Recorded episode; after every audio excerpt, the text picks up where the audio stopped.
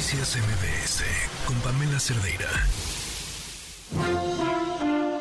Estimado público, antes de iniciar con nuestro show, les recordamos que está completamente prohibido usar cámaras de video, cámaras de gases, cámaras de autos, tablets, cubrebocas, ¿Por qué no me lo recomienda? mascarillas, ¿No sirven las mascarillas? credenciales de lector falsas, Dan asco, güey. computadoras y sobre todo, queda estrictamente prohibido alimentar a nuestros invitados. Bienvenidos al Circo Liceum, el lugar donde se enfrentan la razón y la nación. ¡Comenzamos! Advertencia. El siguiente segmento no es presentado por nadie en todo este programa. Brillante conductora de televisión, periodista con una trayectoria increíble, además una gran amiga, un excelente ser humano y defensora también de derechos humanos, Mónica Garza. ¿Cómo estás, Muy Pam? bien, Gracias, contenta gracias por la invitación. ¿Siempre supiste que te querías dedicar? Todos los días me quería dedicar a algo diferente. ¿Cómo qué? Si veía de niña, me gustaba mucho el cine mexicano, el cine de oro de la época. Entonces llegaba de la escuela y ponía el Canal 4, donde estaban las, las películas en blanco y negro. Entonces, si era el santo contra, ya sabes, las antiguas, el santo contra las mujeres vampiro, yo quería ser luchadora. O si veía un programa donde había una rescatista de algo, yo quería ser rescatista. O eh, nunca me perdía siempre en domingo. Nunca, pero yo quería ser la que entrevistaba. O sea, yo quería ser Raúl Velasco. Yo no quería ser la que La cantaba, cantante. aunque cantaba. ¿Cantas? Cantaba porque mi papá era muy bohemio y empecé a tocar guitarra desde muy chiquita. Pero curiosamente no era cantante lo que quería hacer. Y aunque hubiera querido, yo creo que en mi casa nunca me hubieran dejado. ¿En serio? No. Porque jamás. Pues porque vengo de una familia muy conservadora, muy O tradicional. sea, tampoco le hiciste un trabajo poco conservador. Pero me eché a la familia entera encima o- cuando decidí salir en la tele. ¿Cómo O fue? sea, mi papá pensó que era nada más una semana. Es lo que él entendió. ¿Cómo, fue lo que, dijiste? que o sea, que fue así de, bueno, pues allá me voy y no vas a dejar cantante, ser cantante. Lo que pasa es que yo me fui de mi casa muy chavita. Ah, qué ver. Me fui a los 19 años cuando me casé la primera vez. Ok. Em, ¿Por qué te casaste tan chica? porque me quería salir de mi casa. Básicamente digo, tuve mucha suerte porque está, tuve un novio que era pero guapo, pero inteligentísimo, generoso, padrísimo chavo. Me quise convencer de que estaba enamorada, como cuántas veces nos pasa. Ajá. ¿no? Y me casé porque me quería salir de mi casa. No, me había ido a vivir con mi papá, no resultaron las cosas como, como yo me imaginé que podían resultar. E- Era una época en la que no me llevaba bien con mi mamá, mi papá se acaba de volver a casar, este, y como no me pude regresar a vivir con mi mamá como yo hubiera querido, me salió este novio que un día le dijeron en la empresa, en un, en, bueno, trabajaba en una multinacional, y un día le dijeron, pues te vamos a mandar a Francia, ¿no? A que trabajes allá. caso. Y entonces él me dijo, oye, me mandan a Francia en nueve meses y yo quiero que te vengas conmigo. Y yo dije, perfecto, vámonos. Dije, perfecto. Y entonces me voy a París, vivo en París dos años, regreso a México y pues, se nos acabó el viaje a París y se acabó el matrimonio, ¿verdad? Regresé a ¿Cuánto duraste México. casada? Tres años. Nada de Regresé- embarazos, nada. Nada, no, yo no quería, yo la verdad no quería tener hijos. Yo misma quería ilusionarme con la idea de tener hijos, pero nunca me ilusionaba, la verdad. Y además regresé, nunca dejé de estudiar. Ujú. Estudié en Francia y cuando regresé, liter- eh, eh, cultura y letras francesas, Ujú. y cuando regresé a México, entré a la UNAM, a estudios latinoamericanos, y, y, pues estudiaba y, y- y- entonces empecé a vivir a los 21 años, 22 años, Ujú. pues la vida que yo debería de estar viviendo, no Claro. debía de estar casada, debía de estar en la universidad, teniendo novios, amigos, saliendo a fiestas. Y aunque mi marido en ese momento era muy divertido, era seis años más grande que yo, tampoco tanto. O sea, él tenía veintitantos años, 28 años. Pues era distinto, era un chavo mucho más formal, ya hecho y derecho, muy exitoso en, en, pues digamos, en lo que trabajaba y tenía una vida más convencional. ¿Qué pasa después? Eh, Íbamos a cómo llegaste a la televisión. Ah, pues cómo llegué a la televisión. Pues fíjate que yo comencé eh, atrás de cámaras, atrás de cámaras. En el 91, siendo estudiante, Ujú. conozco en una fiesta de poetas a Epigmenio Ibarra. Y entonces Epigmenio venía llegando con la cámara al hombro literal. Venía llegando eh, porque el poeta que presentaba el libro, que era unos veintitantos años mayor que yo, era el galán en turno mío. Y era íntimo amigo de Epigmenio. Entonces Epigmenio venía bajándose de la guerra del Golfo. Él estaba haciendo la cobertura para el periódico El Nacional y para Canal 13, que era Televisión Estatal de México. Entonces, venía la primera cumbre iberoamericana, te estoy hablando en 1991. Y yo era una estudiantucha de la UNAM, rebelde, loca, porque este cuate poeta que presentaba el libro, también daba clase en la UNAM y me lo presentó, era maestro de una amiga mía en comunicación. Ajá. Entonces llegue Pigmenio muy mortificado y muy atribulado porque no tenía productora para llevársela a un viaje a Sudamérica para entrevistar a los presidentes de los países sudamericanos que iban a participar en esa cumbre. Y entonces yo, con mis 22 años, 23, se me hizo muy fácil voltear y decir, Yo ¿y voy. qué, ¿y qué hace una productora ejecutiva? Y entonces me dice, no, pues tiene que coordinar las entrevistas y las llamadas. Y yo, ah, yo dije, qué fácil, yo voy. Y en serio, sí, en serio. Digo, tan loca yo como él. Él de subir al avión a una niña de 23 años que no sabía ni qué, porque además el poeta era su camarógrafo. O sea, ¡Qué buen te viaje! estoy hablando de hace, del 1991, o sea, imagínate. Ah. Y entonces, a partir de ahí, nos vamos a Sudamérica. Mi papá me deja de hablar dos meses. Tú sabes que mi papá se... chiste, un poeta, un propagandista. Bueno, En tú sabes que mi papá se dedicaba a la política, Ajá. era un político que en su momento fue muy importante. Entonces mi papá, cuando le digo, ay, pues fíjate que me voy a Sudamérica con un señor que se llama Pigmenio Ibarra y vamos a hacer unas entrevistas para la cumbre, me dijo, ¿Qué te dijo? que no, a mí nada. Me fui al aeropuerto. Y entonces cuando regresé, ya mi papá decidió no volverme a levantar el teléfono.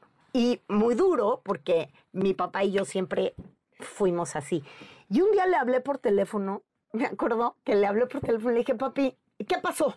Porque más todo norteño y todo. Entonces le digo, pues quiero saber por qué no me hablas, por qué haces lo que se te pega la gana. Pues ya no vivo en tu casa, o sea, pues obvio, y además me están pagando por este trabajo y, y- porque mi papá, cuando yo me divorcié, me dijo, por supuesto que te vas a regresar a la casa, ¿verdad? Pues por supuesto que no, si me casé para salirme de ella, ¿cómo voy a regresar? Se acabó ningún tipo de apoyo. Para, o sea, yo te apoyo en todo, yo quería El estudiar, por ejemplo, yo quería estudiar en otra universidad, pero sin el apoyo de- en ese momento de mi papá, pues no podía pagarla. Claro. Y mi papá me dijo, pues no te voy a pagar la universidad o si no te regresas a la casa. Y entonces fue que entré a la UNAM. Pero pues para mí fue buenísimo porque todavía eran esas épocas en las que uno iba y hacía el examen con miles y miles de alumnos y te llegaba por carta si te habían recibido o no. Y para mí fue, fue como una cosa muy importante recibir esa carta y saber que sola había podido hacer algo, porque hasta ese momento siempre tenía la impresión o me hacían o las cosas me decían que estaba que podía conseguir ciertas cosas porque tener el ser hija de, Ujú. ¿no? Entonces, ahí yo creo que empezó como la como la libertad.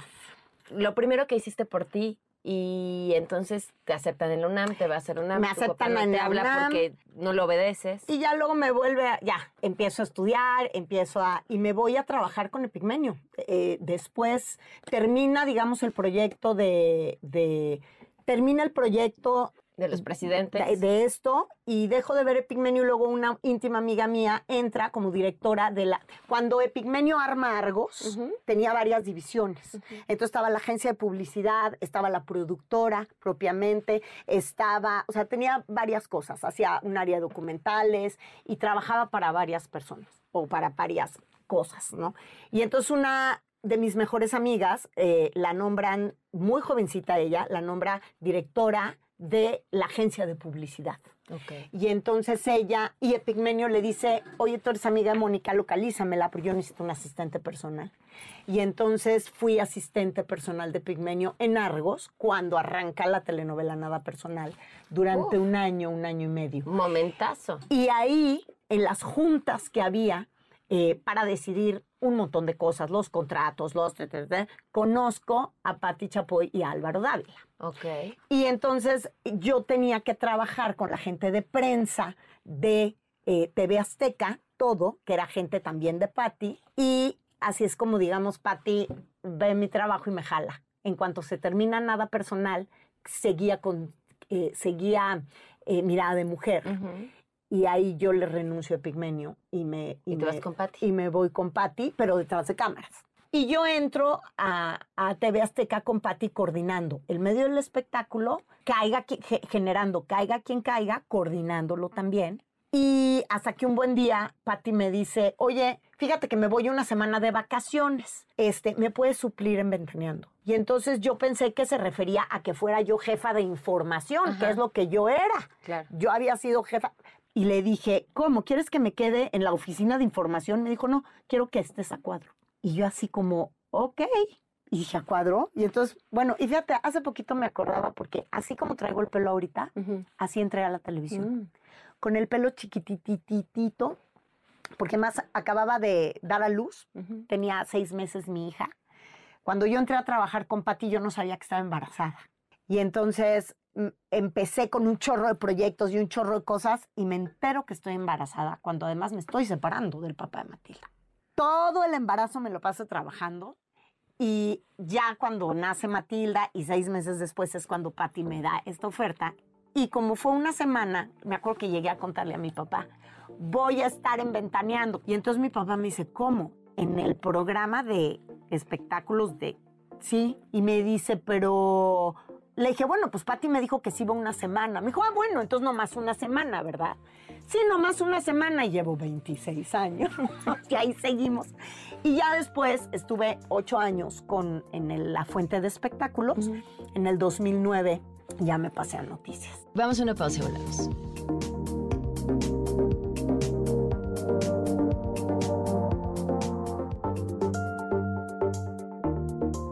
¿Por qué te decidiste insertar en el mundo de las noticias? Porque, a ver, ¿cuál es más conflictivo? que yo creo que siempre debí de ver, o sea, en realidad creo que ese era más mi fuente.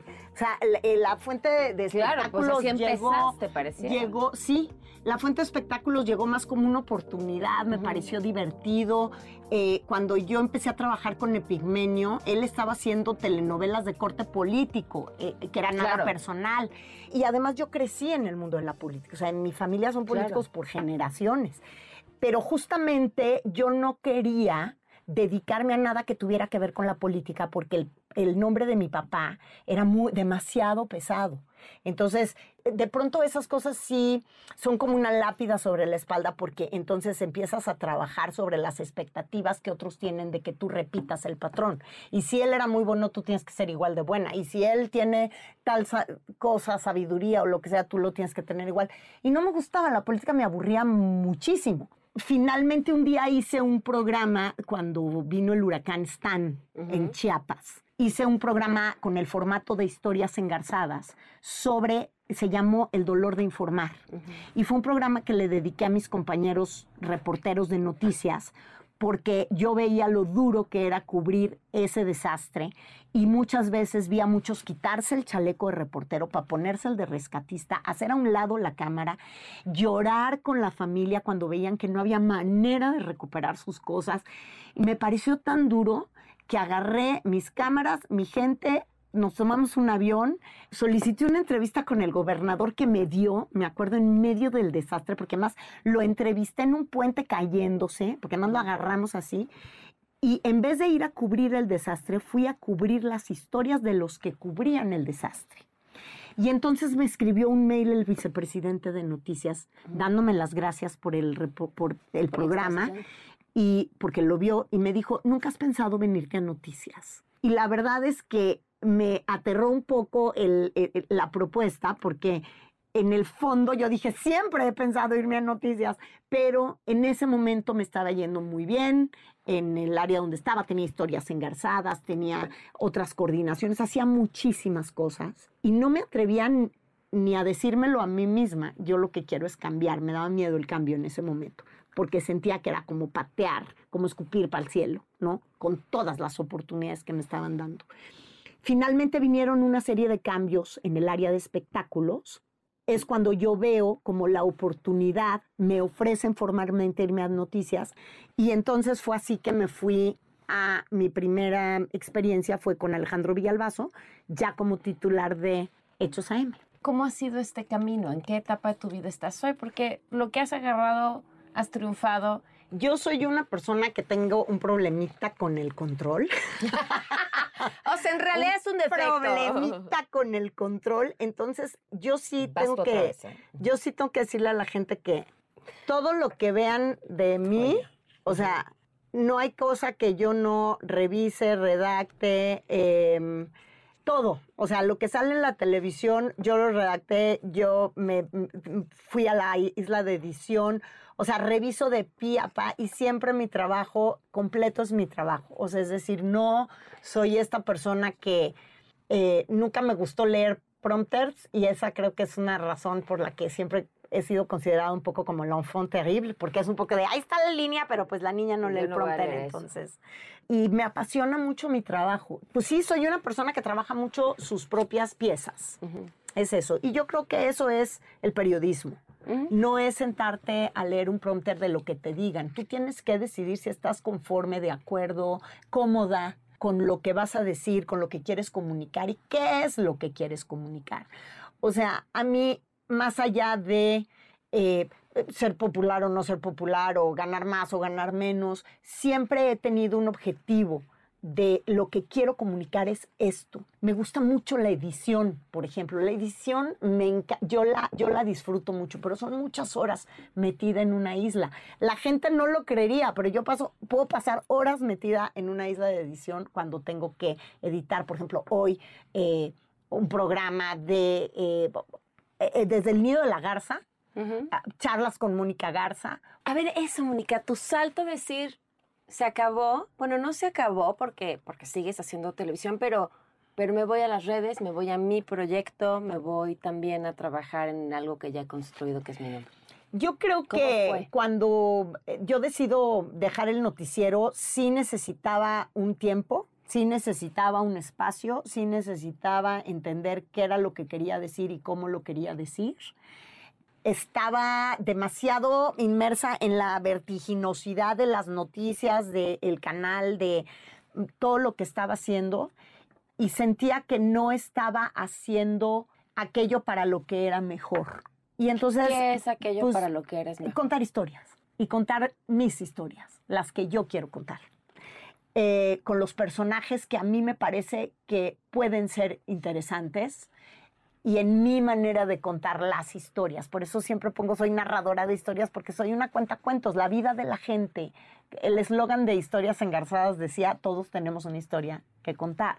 No tienes que ser la más famosa, no tienes, pero sobrevivientes somos todos. Entonces, ¿cuáles son esas historias de sobrevivencia en todo tipo de terrenos que vale la pena contar y que a lo mejor en ese momento le va a cambiar la vida a alguien o el estado de ánimo o las ganas de seguir o la decisión de parar también. ¿Te costó trabajo decidir eh, dar ese paso? No, cuando yo tomo una decisión, amanezco un día y digo, voy a hacer esto y lo hago. En todos los sentidos. Entonces, no, si yo te dijera, no, fue una decisión tan difícil de tomar, No, no. entonces siempre has confiado en ti. porque No, no es que sea así de, uy, do- me dolió, pero, a ver, de Sí sabía miedo, que era un de, salto, sí sabía. Mi papá siempre me decía, nunca des saltos al vacío.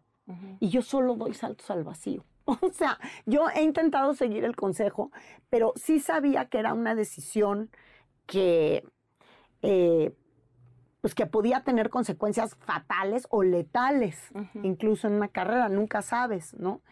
Eh, pero también siempre confiaba en que me hacía más daño haciendo algo que no quería hacer o con lo que no me sentía cómoda que tomando un camino y además también confiaba en que iba a tener la oportunidad de tener el apoyo de dar el giro que yo quisiera dar. Y así fue. O sea, en el momento que yo llegué y dije, creo que es momento de que yo cambie y de que yo dé un giro y, y- y- quiero decir otras cosas, tuve el apoyo para tomar el tiempo necesario y luego retomar desde otro lugar. Mm.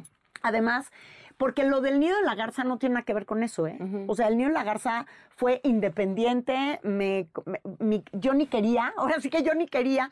Me ¿Cómo? no, yo ni quería, me convenció mi, mi productora que tenía mucho tiempo diciéndote- diciéndome, Garza, vamos a regresar a las entrevistas, que era mi productora de historias engarzadas. Hasta que dije, bueno, ok, vamos a hacer una serie de 10 entrevistas y si funciona, le seguimos y ya llevamos año y medio. O sea, Y además ¿sí? muy bien, y Ahí va. funcionando muy bien. Sí, sí, ahí va. ¿Cuál es la lección que más importante que te dejó tu papá? Que siempre hay un día después. Nunca debo de caer en el desánimo porque me desanimo fácilmente. Eh, cuando me yo so- soy una persona de que siempre voy al límite o sea yo no estoy un poco triste estoy absolutamente deprimida y- o soy la persona más feliz del planeta en un segundo o sea así soy yo y siempre me acuerdo de él diciéndome siempre hay un día después porque cuando tenía problemas sobre todo laborales que siempre tenía, intervenía un tema político por el cual yo tenía un problema laboral, siempre llegaba y le contaba a mi papá, "Papá, me pasó esto y, está y la cosa está así y el tablero se mueve de esta forma. Y me decía, mamita, siempre hay un día después. Y mi papá, que fue una persona que tuvo golpes tan duros en su vida profesional y traiciones tan grandes, él confiaba en que ese día después iba a traer otras soluciones y esas soluciones sucedían. Entonces, creo que eso es una de las... si- Siempre que estoy en un momento como de mucha duda o mucha... suelto y digo, mañana será otro día. Y mañana algo sucederá. Y siempre sucede. Siempre sucede. Algo No. que ni siquiera habías pensado. Sí. ¿Cuál ha sido el momento más difícil de tu carrera? Ay, creo que no he tenido un momento... Que hayas dudado de ti. Yo creo que un momento difícil fue justamente cuando hice el cambio de espectáculos a noticias. Ahí dudaste de ti. Eh, no, yo no dudé de mí. Eh, me daba mucho problema el, el bullying que recibía de afuera. Hay un peso muy importante de lo que implica Sí, hacer en televisión, o sea, lo que sea que hagas en televisión, ¿no? Y quitarse Sí. esto y decir, tengo esto otro. sí. Ese fue un momento como muy complicado porque la gente juzga muchas veces sin saber. eh, porque muchos pensaban que yo solo sabía de espectáculos. Jamás en la vida utilicé ni, digamos, de dónde venía o de quién era hija o de para obtener nada. Yo entré a trabajar, o sea, cuando yo me fui de casa de mi papá, los trabajos que tuve, la- nadie sabía que yo era hija de nadie, nadie. Y, y lo que no sabían muchos es que todos los protagonistas de la política en ese momento, cuando yo me cambio a noticias, yo los conocía perfecto y desde chiquita. Y tenía sus números de teléfono en el celular y levantaba el teléfono y decía, me das una entrevista y me la iban a dar. Claro. O sea, es decir, muchas veces la gente subestima por ignorancia, pero a veces esa forma de subestimar es muy dura. Y yo iba empezando en un medio en el que pues no conocía bien a la gente, hubo gente que me arropó increíblemente, pero hubo gente que me lastimó mucho también. Entonces, sí, sí fue un momento muy difícil. Y otro momento difícil, creo que el primero, consideraría yo difícil, fue cuando trabajando yo para Patti, Patti quiso hacer un programa donde tenía yo que conducirlo con una compañera que ni me caía bien, ni me parecía buena persona, ni tenía ganas de hacer nada con ella, y que además era una bully sistemática. Y me, me costó mucho trabajo entrar a la oficina de Patti y decirle, no, no lo quiero hacer. Porque yo pensé que en ese momento decir que no era, pues, ¿cómo estás diciendo que no es un super proyecto? Le van a dar un montón de publicidad. O sea, era un momento en el que yo estaba empezando como a... Y, y atreverme a decir que no, ahí es donde aprendí que lo que hay que hacer en la vida es decir que no cuando tu corazón te dice, di que no. ¿Qué grita tu corazón ahorita entonces? Pues que hay que hacer lo que hay que hacer y que hay y que, y que los tiempos son perfectos y como dice una amiga mía que quiero mucho y que es muy sabia, lo que sucede conviene. A veces eh, creo que estamos pasando por momentos bien complicados. En, en lo general ha sido un año complicado, decisivo, definitorio. Es un momento muy solitario para mí, donde estoy teniendo que tomar muchas decisiones solita y tomar yo mi decisión sin escuchar voces de afuera. Entonces, ¿qué es lo que me grita mi corazón? Es escucha tu voz. Es esa la que tienes que escuchar, no la de nadie más. Mónica, gracias. Pam, gracias a ti. Se quedan con Ana Francisca Vega, soy Pamela Cerdeira, muy buenas tardes.